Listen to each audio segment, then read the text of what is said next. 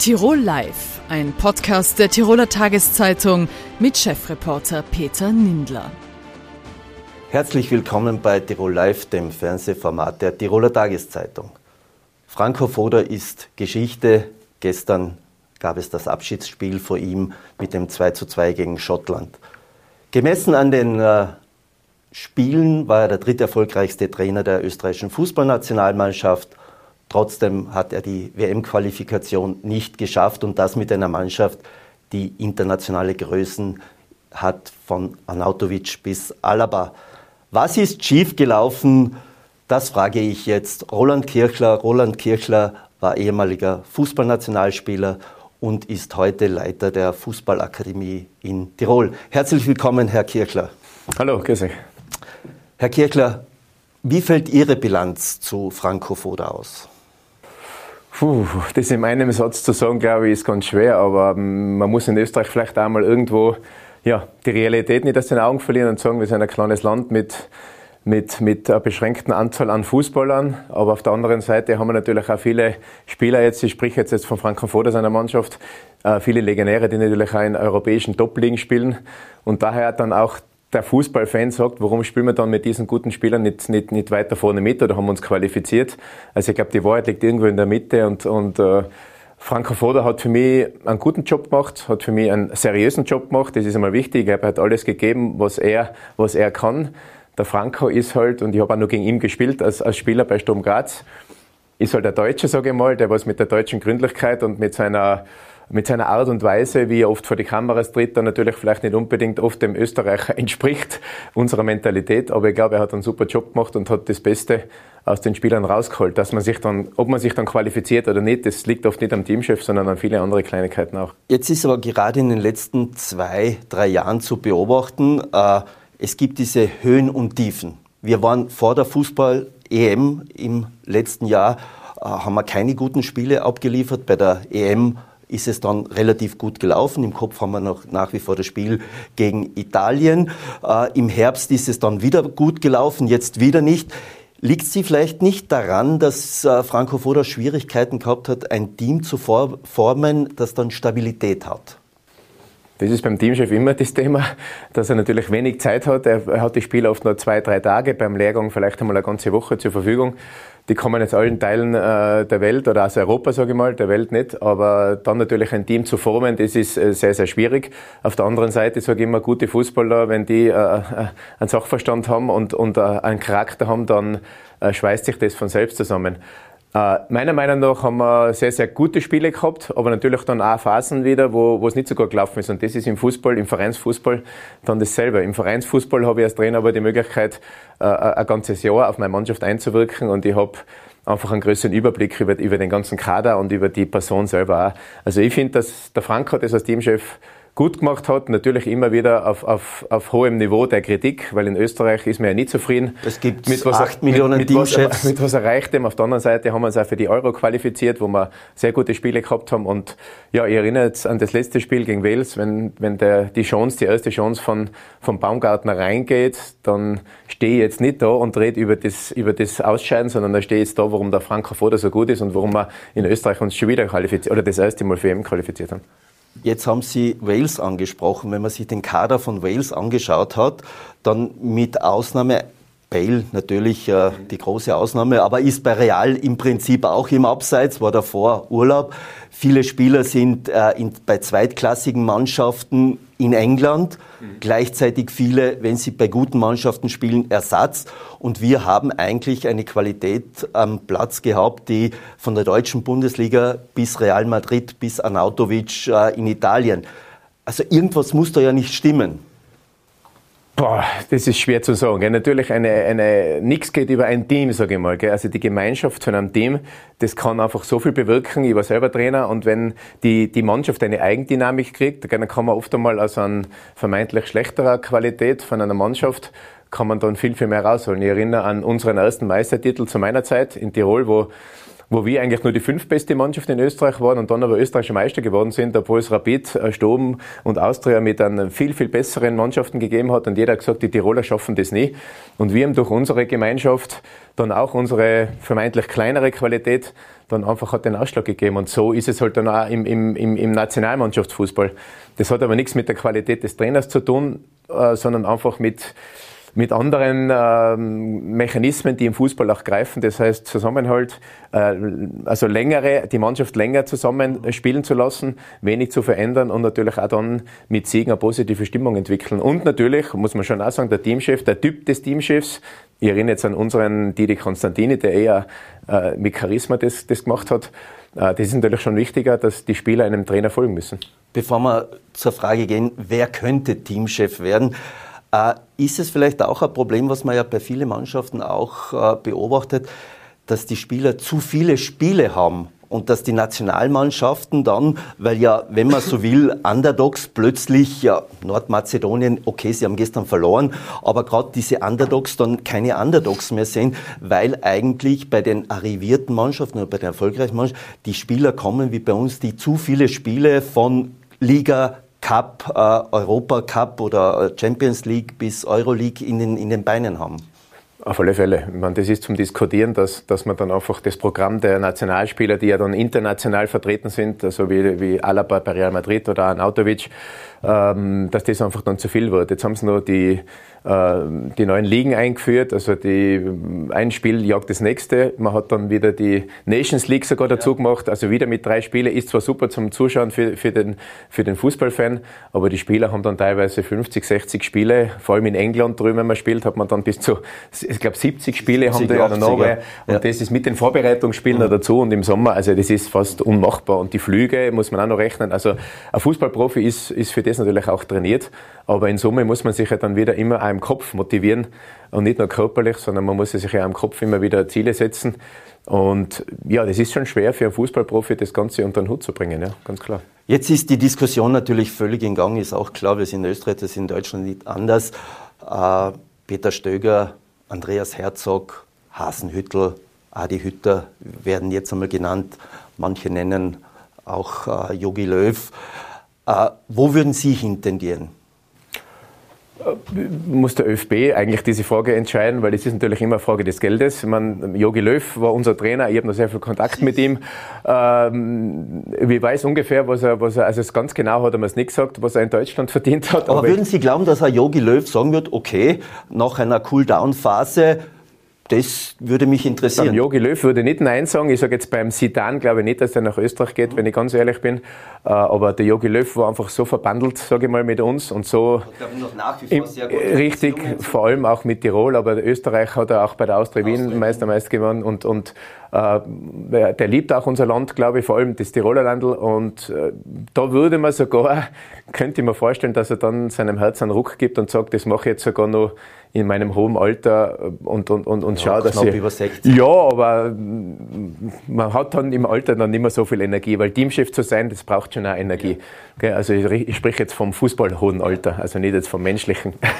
ich glaube, der Jogi lebt schon eine Menge. Aber wo, wo glauben Sie, wo, wo, wo ist jetzt die Kardinalfrage derzeit? Kardinalfrage ist, was kann der ÖFB ausgeben? Was will er haben? Will er einen jungen, modernen Trainer haben, die dann natürlich auch mit Videoanalysen und solchen Sachen gut sind? Will man einen Routinier haben, der schon einige Qualifikationen bestritten hat, der vielleicht mit dem Fußballauge äh, dann eine Mannschaft zusammenstellt, vielleicht ein bisschen mit dem Bauchgefühl? Also es hat ja alles im Fußball irgendwo seinen Sinn.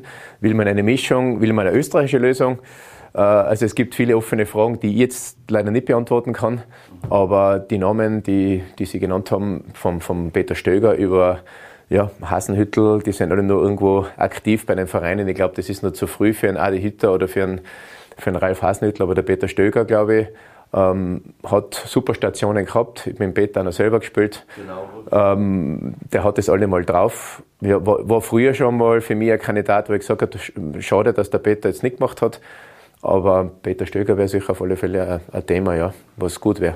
Kommen wir ein bisschen zurück zu Tirol. Ähm, Anlass.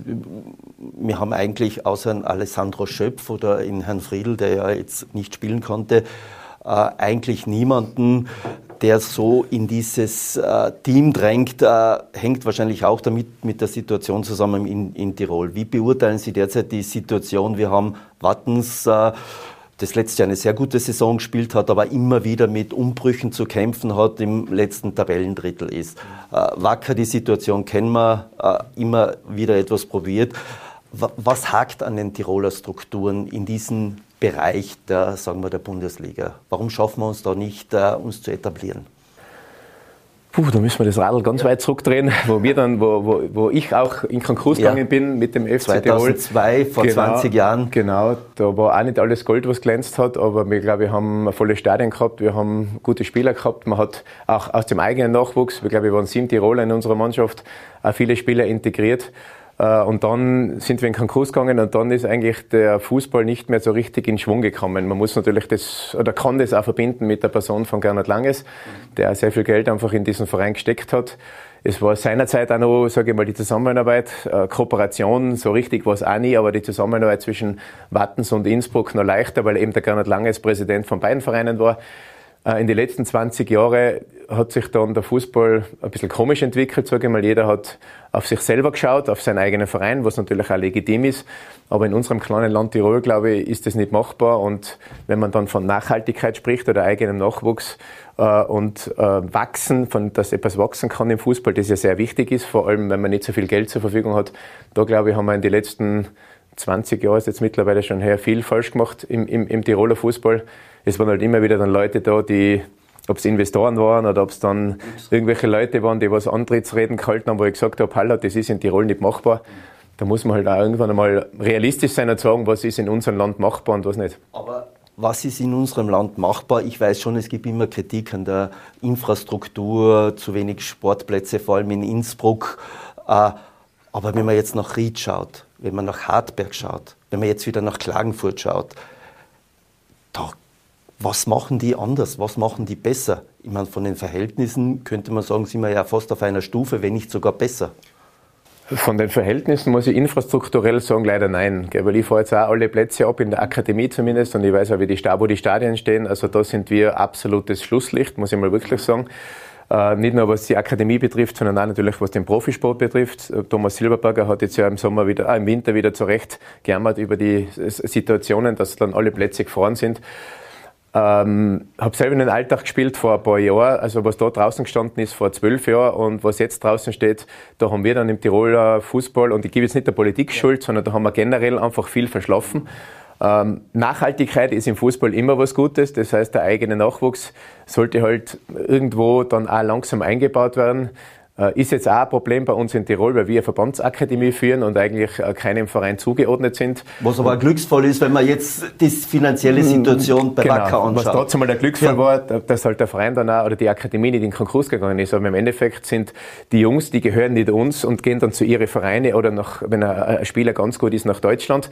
Und es bleibt halt auch im Verein und in Tirol nichts, nichts Nachhaltiges über. Und das haben uns halt andere Vereine oder andere Bundesländer voraus dass da meistens der Nachwuchsfußballer unter einem Profiverein integriert ist und dadurch dann auch wieder die Nachhaltigkeit und die Durchgängigkeit gegeben ist. Und das äh, haben wir da schon verschlafen bei uns. Führt mich zu meiner letzten Frage, weil Sie gesagt haben, ein Profiverein wäre es nicht zielführend, dass man sagt, die einzige Lösung, damit Tirol wieder in den oberen Gefilden gut mitspielt vor vielen Zuschauern, wäre dann ein Verein, Wattens, Wacker oder wie man auch immer den nennt.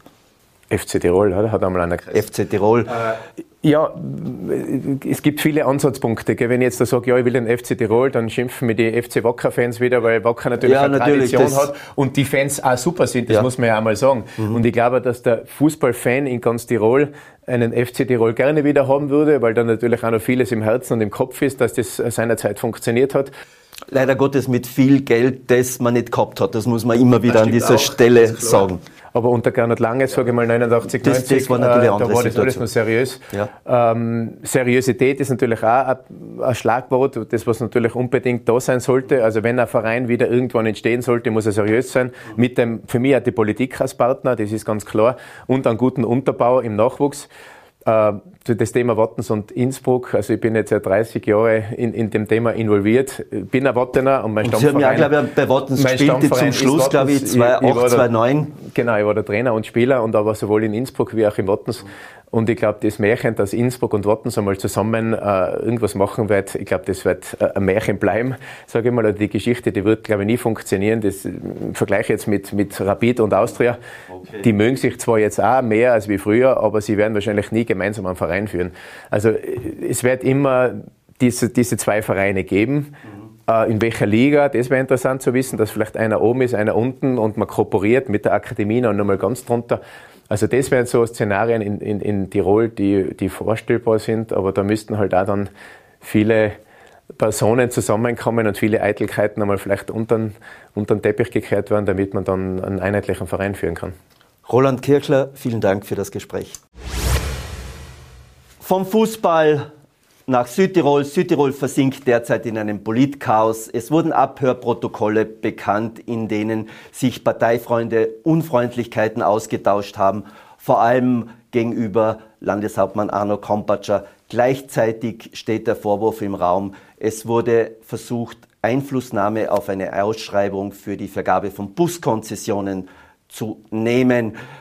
Wie es weitergeht, weiß derzeit niemand. Es stehen Rücktritte im Raum, es stehen Forderungen nach Rücktritten im Raum. Wie das alles einzuordnen ist, wie das einzuschätzen ist, wie es in Südtirol weitergeht, das frage ich jetzt den Südtiroler Politologen Günter Palawa. Er war langjähriger Professor am Institut für Politikwissenschaften der Universität Innsbruck. Herzlich willkommen bei Tirol Live, Günter Palawa. Hallo. Günter Palawa, was ist derzeit los in Südtirol? Was kommt am Ende raus? Ja, äh, wenn wir das wüssten, wären wir alle also beruhigt. Äh, das Ende ist nicht noch absehbar, auch weil es ähm, jeden Tag neue äh, Akteure gibt, die hier das Wort ergreifen.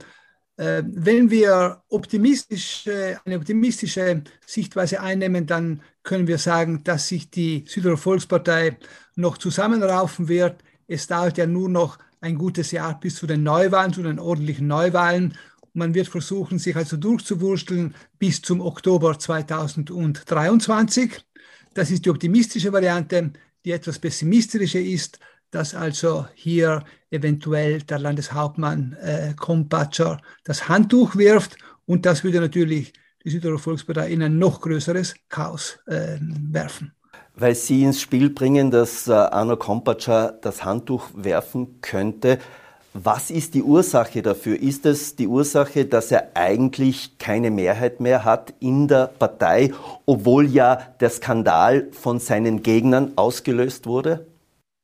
Ja, also Landeshauptmann Kopatscher hat äh, weder im Landtag noch in der Regierung noch in der Fraktion und möglicherweise auch nicht in der Partei selbst, also nicht möglicherweise, sondern auch in der Partei selbst keine Mehrheit.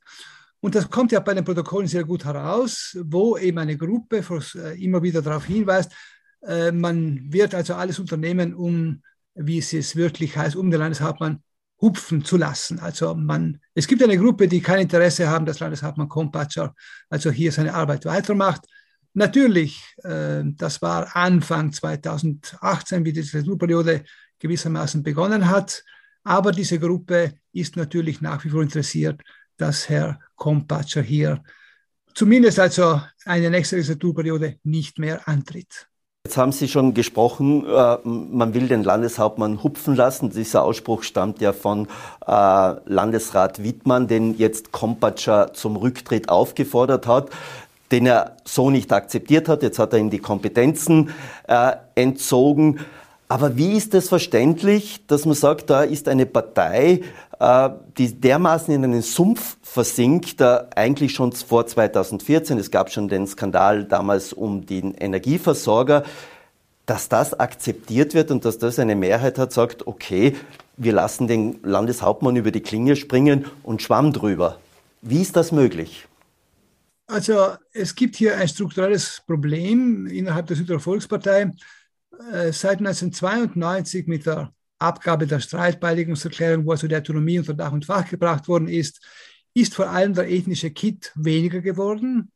Und das hat zur Folge gehabt, dass also äh, die Interessensgruppierungen und die Verbände sich immer stärker in den Vordergrund gedrängt haben und dieses äh, gemeinsame oberste Primat der Autonomie und früher sagte man eben des Volkstums ist einfach weniger geworden, ist erodiert und an deren Stellen sind einfach die Interessenvertretungen getreten.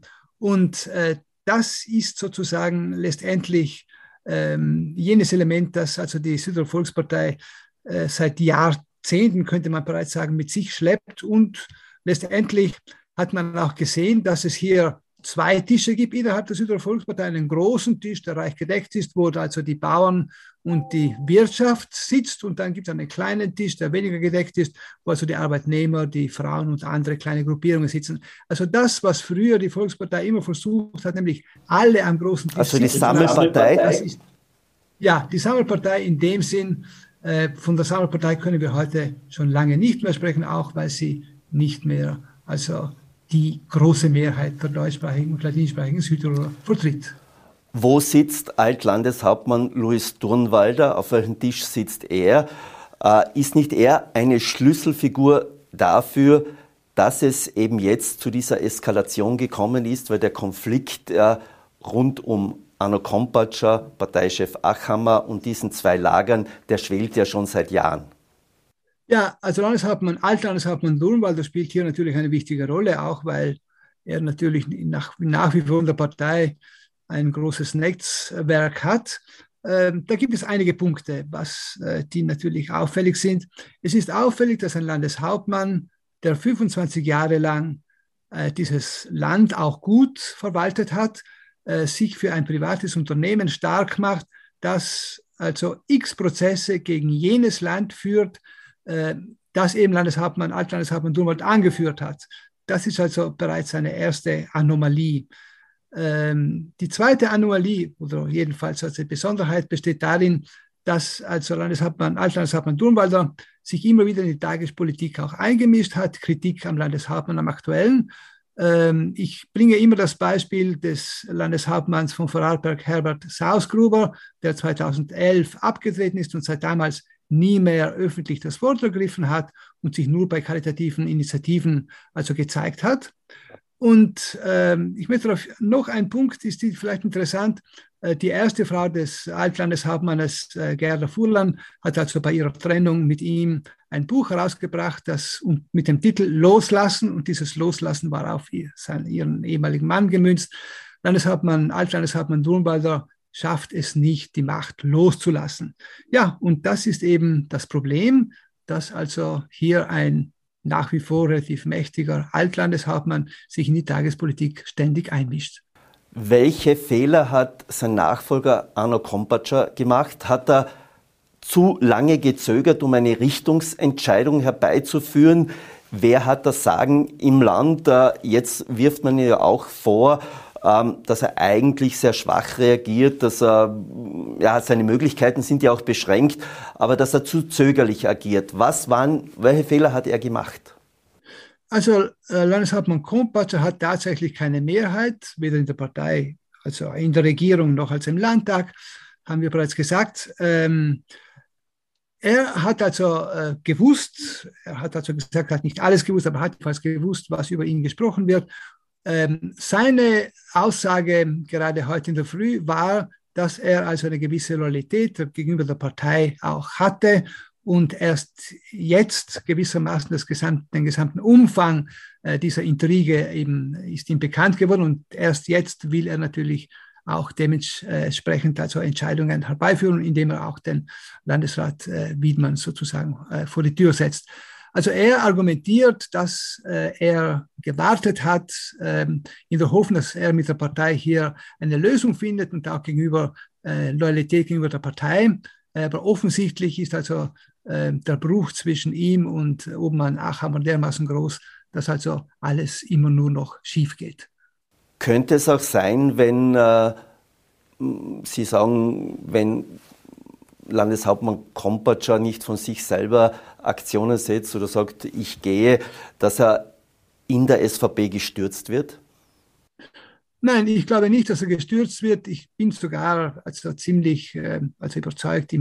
Ich, ich, bin also für die optimistische Variante, dass sich die Partei bis zu den neuen Wahlen, zu den Wahlen im Herbst nächsten Jahres durchwursteln wird. Und dann gibt es einen Neuanfang. Es hängt natürlich doch ein, ein bisschen davon ab, ob es noch einen Sonderparteitag gibt. Da muss man sehen, ob also, wie dann die Karten neu gemischt werden. Aber dieser Sonderparteitag wird ja erst, sagen wir, äh, nicht, nicht also unmittelbar bevorstehen.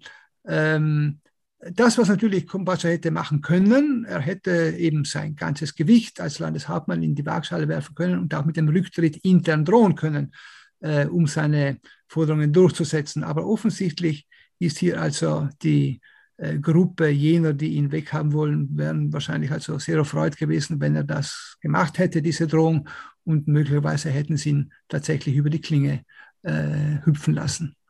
Am Abschluss äh, es lässt sich ja aus Ihren Wortmeldungen erahnen, Sie gehen nicht davon aus, dass nach den nächsten Wahlen, egal wann sie stattfinden in Südtirol, der nächste Landeshauptmann wieder Arno Kompatscher heißen wird.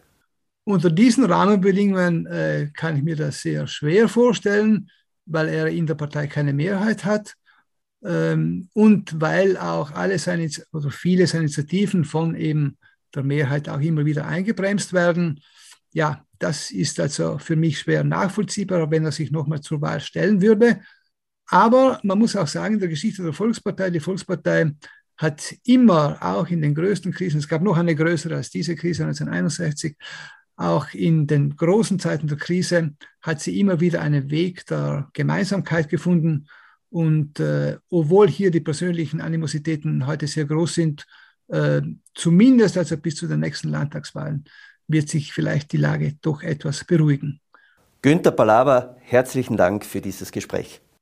Gerne. Mit neun Jahren kam Kayahan Kaya aus der Türkei nach Tirol. Seit wenigen Tagen ist er erster Vizebürgermeister der Stadt Wörgl. Heute darf ich ihn hier bei uns im Tirol Live Studio begrüßen. Herzlich willkommen, Herr Kayahan. Danke, danke für die Einladung. Bitte. In Tirol gibt es mehr als 300 Vizebürgermeister. Ähm, jetzt ist es so, jetzt sind Sie Vizebürgermeister mit einem Migrationshintergrund. Ähm, ist das für Sie noch immer schwierig, dass man sagt, okay, ich bin so etwas jetzt wie ein Quotenpolitiker für Migranten oder wie sehen Sie das? Weil das muss man ja auch dazu sagen, ähm, das wird ja immer die Diskussion, so eine Besonderheit in diesem Land. Also nein, ich sehe mich nicht so, weil in den letzten Gemeinderatswahlen in Wörgl war ich ja auf Platz 4, also in einem wählbaren Platz. Und seit Jahren bin ich auch der Stadtpartei Geschäftsführer in Wörgl und auch in JVP und AAB seit mehreren Jahren auch tätig. In der letzten Gemeinderatsperiode war ich auch in unterschiedlichen Ausschüssen und in Gremien auch aktiv, wie zum Beispiel Stadtmarketing, der mit dem Integration direkt ja nichts zu tun hat. Mhm. Also für mich ist das Verständlichkeit, also für mich und für meine Partei in Wörgl bin ich kein Quotenpolitiker. Das heißt, das ist für Sie ist Normalität, aber Richtig. wenn man jetzt über, ihre, äh, über ihr Betätigungsfeld hinaus sieht äh, und über, ist es nach wie vor eine Minderheit? Ist es, äh, woran liegt es, dass sich zu wenige Menschen mit Migrationshintergrund, egal aus welchem Land sie kommen, zu wenig für die Politik interessieren oder dann auch engagieren? Woran liegt das? Also ich habe den Eindruck, dass in den vergangenen Jahren diesbezüglich einiges dann geändert hat. Wenn wir die Gemeinderatswahlen in Würgen noch einmal anschauen, da gibt es fast alle Fraktionen in Wörgl haben Kandidatinnen und Kandidaten Migrationshintergrund auf die Listen gehabt. Und auch in den Ausschüssen sind einige dann aktiv. Also es ändert sich sozusagen sehr, sehr viel. Hängt das auch ein bisschen daran, äh, oder ist ein Punkt, dass wie es in den Gemeinden, wie es in den Dörfern, wie es äh, in den Städten gelebt wird, äh, dass man sagt, da kann ich die Leute auch sagen, bitte, ihr seid Teil unserer Gesellschaft, ihr seid Teil äh, unserer Gemeinde, bitte nehmt auch dann aktiv teil. Richtig, und es ist auch sehr wichtig, glaube ich, dass Menschen mit und äh, mit äh, Migrationshintergrund und Politik sich beteiligen. Das ist, war für mich auch sehr wichtig, weil man muss ja mitgestalten, man muss ja bei den Themen auch mitreden und das war in wirklich so. Also die Leute waren sehr motiviert und haben dann auch gewählt. Sie, Sie, haben ja vorher gesagt, Sie sind 2016, haben Sie das erste Mal äh, kandidiert, haben da gleich sehr, sehr viele Vorzugsstimmen in der ÖVP bekommen und sind dann ja äh, praktisch in den Gemeinderat eingezogen. Was war Ihre ganz persönliche Motivation, in die Politik einzusteigen und vor allem in die Kommunalpolitik?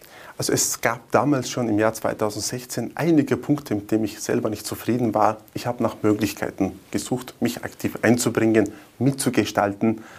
Ich, Mörgel ist meine Heimatstadt. Also meine Frau, meine zwei Kinder, meine Eltern leben auch in Wörgl. Da wollte ich einfach mitgestalten.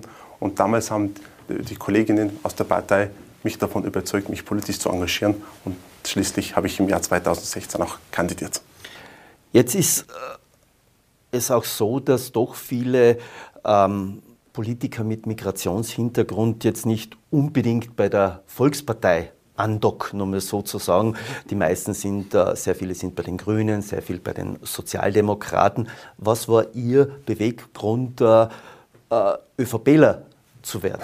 Also mein persönliches Umfeld und einige Vertrauenspersonen von mir haben mich damals von dieser Partei überzeugt, weil die ÖVP ist für mich die richtige Partei, weil beim ÖV, bei ÖVP verschiedene Bevölkerungsschichten sehr stark vertreten werden, vor allem in den Bünden, aber auch engagierte Gemeinderätinnen und Gemeinderäte auf der äh, Gemeindeebene. Jetzt sind Sie erster Vizebürgermeister. Äh, hat das bei Ihnen was ausgelöst oder sagen Sie, okay, das ist ein Titel, das ist eine Funktion, äh, das ist jetzt keine Veränderung? Ich habe natürlich mehr Verantwortung, das ist mir bewusst, aber für mich hat, endet es persönlich nicht. Ich bin Kaya Kajahan und der Wörgler. So bleibt es auch. In Wörgl hat es ja jetzt diese Überraschung gegeben, also Hedi Wechner ist abgewählt worden. Äh, wo sehen Sie für Wörgl die größten Herausforderungen? So, wir haben ja unser Wahlprogramm gemeinsam mit Bürgerinnen und Bürgern gestaltet. Wir haben sehr viele Gespräche geführt. Familie, Freizeitangebote, Wohnungs Wohnungsraum, das waren unsere Themenschwerpunkte. Und Thema Sicherheit möchte ich noch einmal erwähnen. Das waren unsere Themen, die wir in den nächsten Jahren dann angehen möchten. Weil Sie Thema Sicherheit angesprochen haben, was ist da, äh, wo, wo sind da die Eckpfeiler bei der Sicherheit? Also im Thema Sicherheit hat unser, unser Wahlprogramm hat man das so zusammengefasst, wir möchten Videoüberwachung in unserer Stadt haben, beziehungsweise nicht überall natürlich in den sensiblen Stellen und mehr Polizeipräsenz, damit sich die Leute auch in Wörgl wieder sicher fühlen. Und das ist auch für unseren Bürgermeister Michael Rettert sehr wichtig. Jetzt gibt es ja einen sehr großen Vertrauensverlust in die Politik. Auch Corona-Krise war ein Teil davon, dann auch Ihre Partei, wenn ich sage auf Bundesebene, mit den Chatprotokollen, äh, mit ähm, Spürt man das auf Gemeindeebene, diesen Vertrauensverlust, oder sagen Sie, nein, äh, das ist Bundesebene, das ist Landesebene und das ist Kommunalpolitik und das sind zwei verschiedene oder drei verschiedene Paar Schuhe? Also wir leben in einer Zeit natürlich, wo es sehr viele Herausforderungen und Krisen gibt. Ich glaube, in solchen Fällen ähm, haben die Entscheidungsträgerinnen und Träger innerhalb kürzester Zeit gewisse Entscheidungen treffen müssen. Und, und manchmal äh, bei den komplexen Herausforderungen hat man wahrscheinlich nicht immer das Richtige gemacht. Aber in Würgel haben wir das nicht gespürt. Das hat man im Wahlergebnis gesehen. Wir haben knapp 40 Prozent der Würgler Wölle haben uns gewählt. Trotzdem, äh, es ist ja auch so, dass ja, man hört es ja jetzt nicht unbedingt, der, der neue Bürgermeister Riedhardt der Liebling der Volkspartei in Tirol gewesen war. Äh, er war ja praktisch seine Gruppe hat sich ja praktisch äh, aufgestellt aus verschiedenen Kreisen. Ähm, wie ist es so? Spielt Parteipolitik da eine große Rolle? Also, das kann ich jetzt nicht so beantworten, aber ich kann Ihnen nur Folgendes sagen. Michael Rittert hat vollste Unterstützung von Stadtpartei. In Wörgl ist er sehr beliebt. Das hat man auch gesehen. Beim ersten Wahldurchgang hat er knapp 40 Prozent bekommen. Also in Wörgl ist das kein Thema. Man wollte die Veränderung und da steht die Person wahrscheinlich im Vordergrund. Richtig, richtig, mit unserer Spitzenkandidat, richtig. Wie sehen Sie diese Polarisierung in der Gesellschaft, die ja bis in die Gemeinden, bis hin in die Familien äh, runterreicht? Wie, wie kann man dem entgegenwirken auf der untersten, sage ich, politischen Ebene, wo aber der größte Kontakt, die größte Beziehung da ist zu den Menschen? Also ich glaube, wir müssen nach Gemeinsamkeiten suchen. Ja? Sowohl in Krisen und auch bei Polarisierungen müssen, können wir es, glaube ich, nur überwinden, wenn wir als Gesellschaft wirklich noch mehr zusammenhalten. Und das haben wir vor allem jetzt in Corona-Zeit und jetzt im Ukraine-Krieg auch gesehen, wie wir in Tirol zusammenhalten und das einiges und vieles dann gemeinsam schaffen. Wie schaut das im Wörgl aus? Habt ihr jetzt, äh, wie viele Plätze oder Unterkünfte habt ihr jetzt für Flüchtlinge aus der Ukraine? Ist, wird das auch koordiniert, gemanagt? Äh, habt ihr da, wie viel habt ihr da in etwa Plätze? Also für unser Bürgermeister Michael Rittert ist das Thema sehr, sehr wichtig und er bemüht sich sehr. Wir haben zurzeit ähm, 23 Menschen aus Ukraine bei uns. Es werden wahrscheinlich auch in private Unterkünften dann einige Personen noch sein. Und wir haben gleich einmal einen Krisenstab dann äh, zusammengestellt. Da sind Vertreter, Vertreter der Stadt dabei und wir bemühen uns wirklich, dass, dass man die Probleme und die Herausforderungen, die zurzeit auch gibt, möglichst schnell, schnell lösen. Eine der zentralen Fragen wird ja sein, wie schafft man Integration, wie schnell geht das? Gibt es da auch so eine, sind, sind Kinder darunter, die jetzt auch in der Schule gehen? Ist das schwierig? Welche Herausforderungen gibt es da, auch was sprachlich äh, anbelangt? Also prinzipiell, ich denke, dass man Integration als Querschnittsthema sehen muss und sie bei allen Lebensbereichen auch mit berücksichtigt. Wie Sie gesagt haben, Sprache ist sehr, sehr wichtig. Wir werden möglichst bald auch Sprachkurse in Würgel für die Menschen organisieren. Wir werden schauen, dass wir die Ängste nehmen und auch das abbauen. Was zum Thema Integration noch, wenn ich ergänzen darf, ich möchte auch mit möglichst vielen Menschen mit Migrationshintergrund, vor allem mit Jugendlichen reden und sie von Ehrenamt motivieren, dass die in Feuerwehren oder im Roten Kreuz zum Beispiel aktiv werden, Offenheit und Toleranz in Würgel fördern. Das werden die Themenschwerpunkte sein. Jetzt gibt es ja auch, weil, weil man, was ist gerade angesprochen haben mit der Querschnittsmaterie und Integration, jetzt gibt es ja so ein bisschen eine schleichende Diskussion, dass man sagt, okay, wir haben heute 2022, es sind äh, Flüchtlinge aus einem Teil Europas. 2015 sind äh, Flüchtlinge aus Syrien, äh, aus dem arabischen Raum gekommen. Es gibt so die Differenzierung, damals war es Skepsis und heute ist es aber sagen, okay, das sind praktisch aus Europa. Sehen Sie das auch, dieses, diesen unterschiedlichen Zugang, dies, dieses Willkommenssein?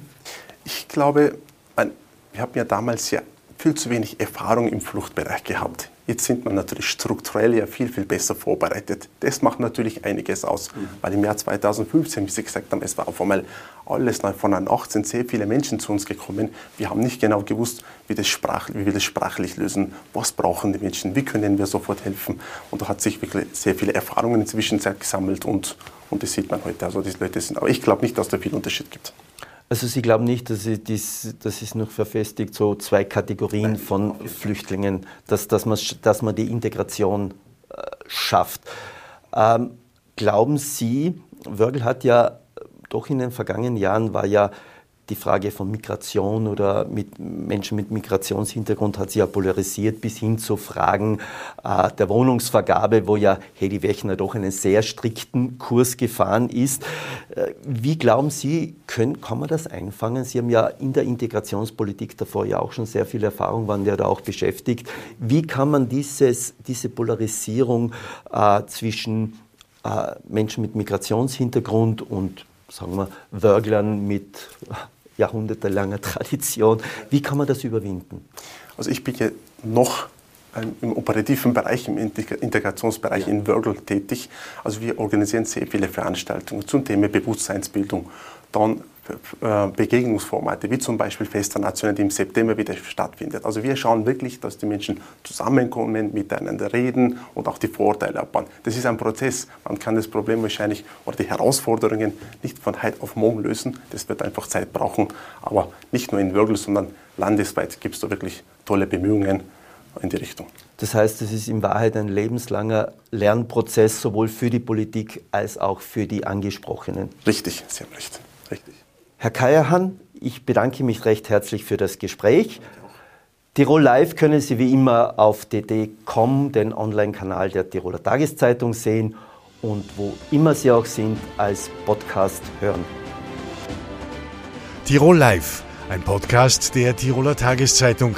Das Video dazu sehen Sie auf tt.com.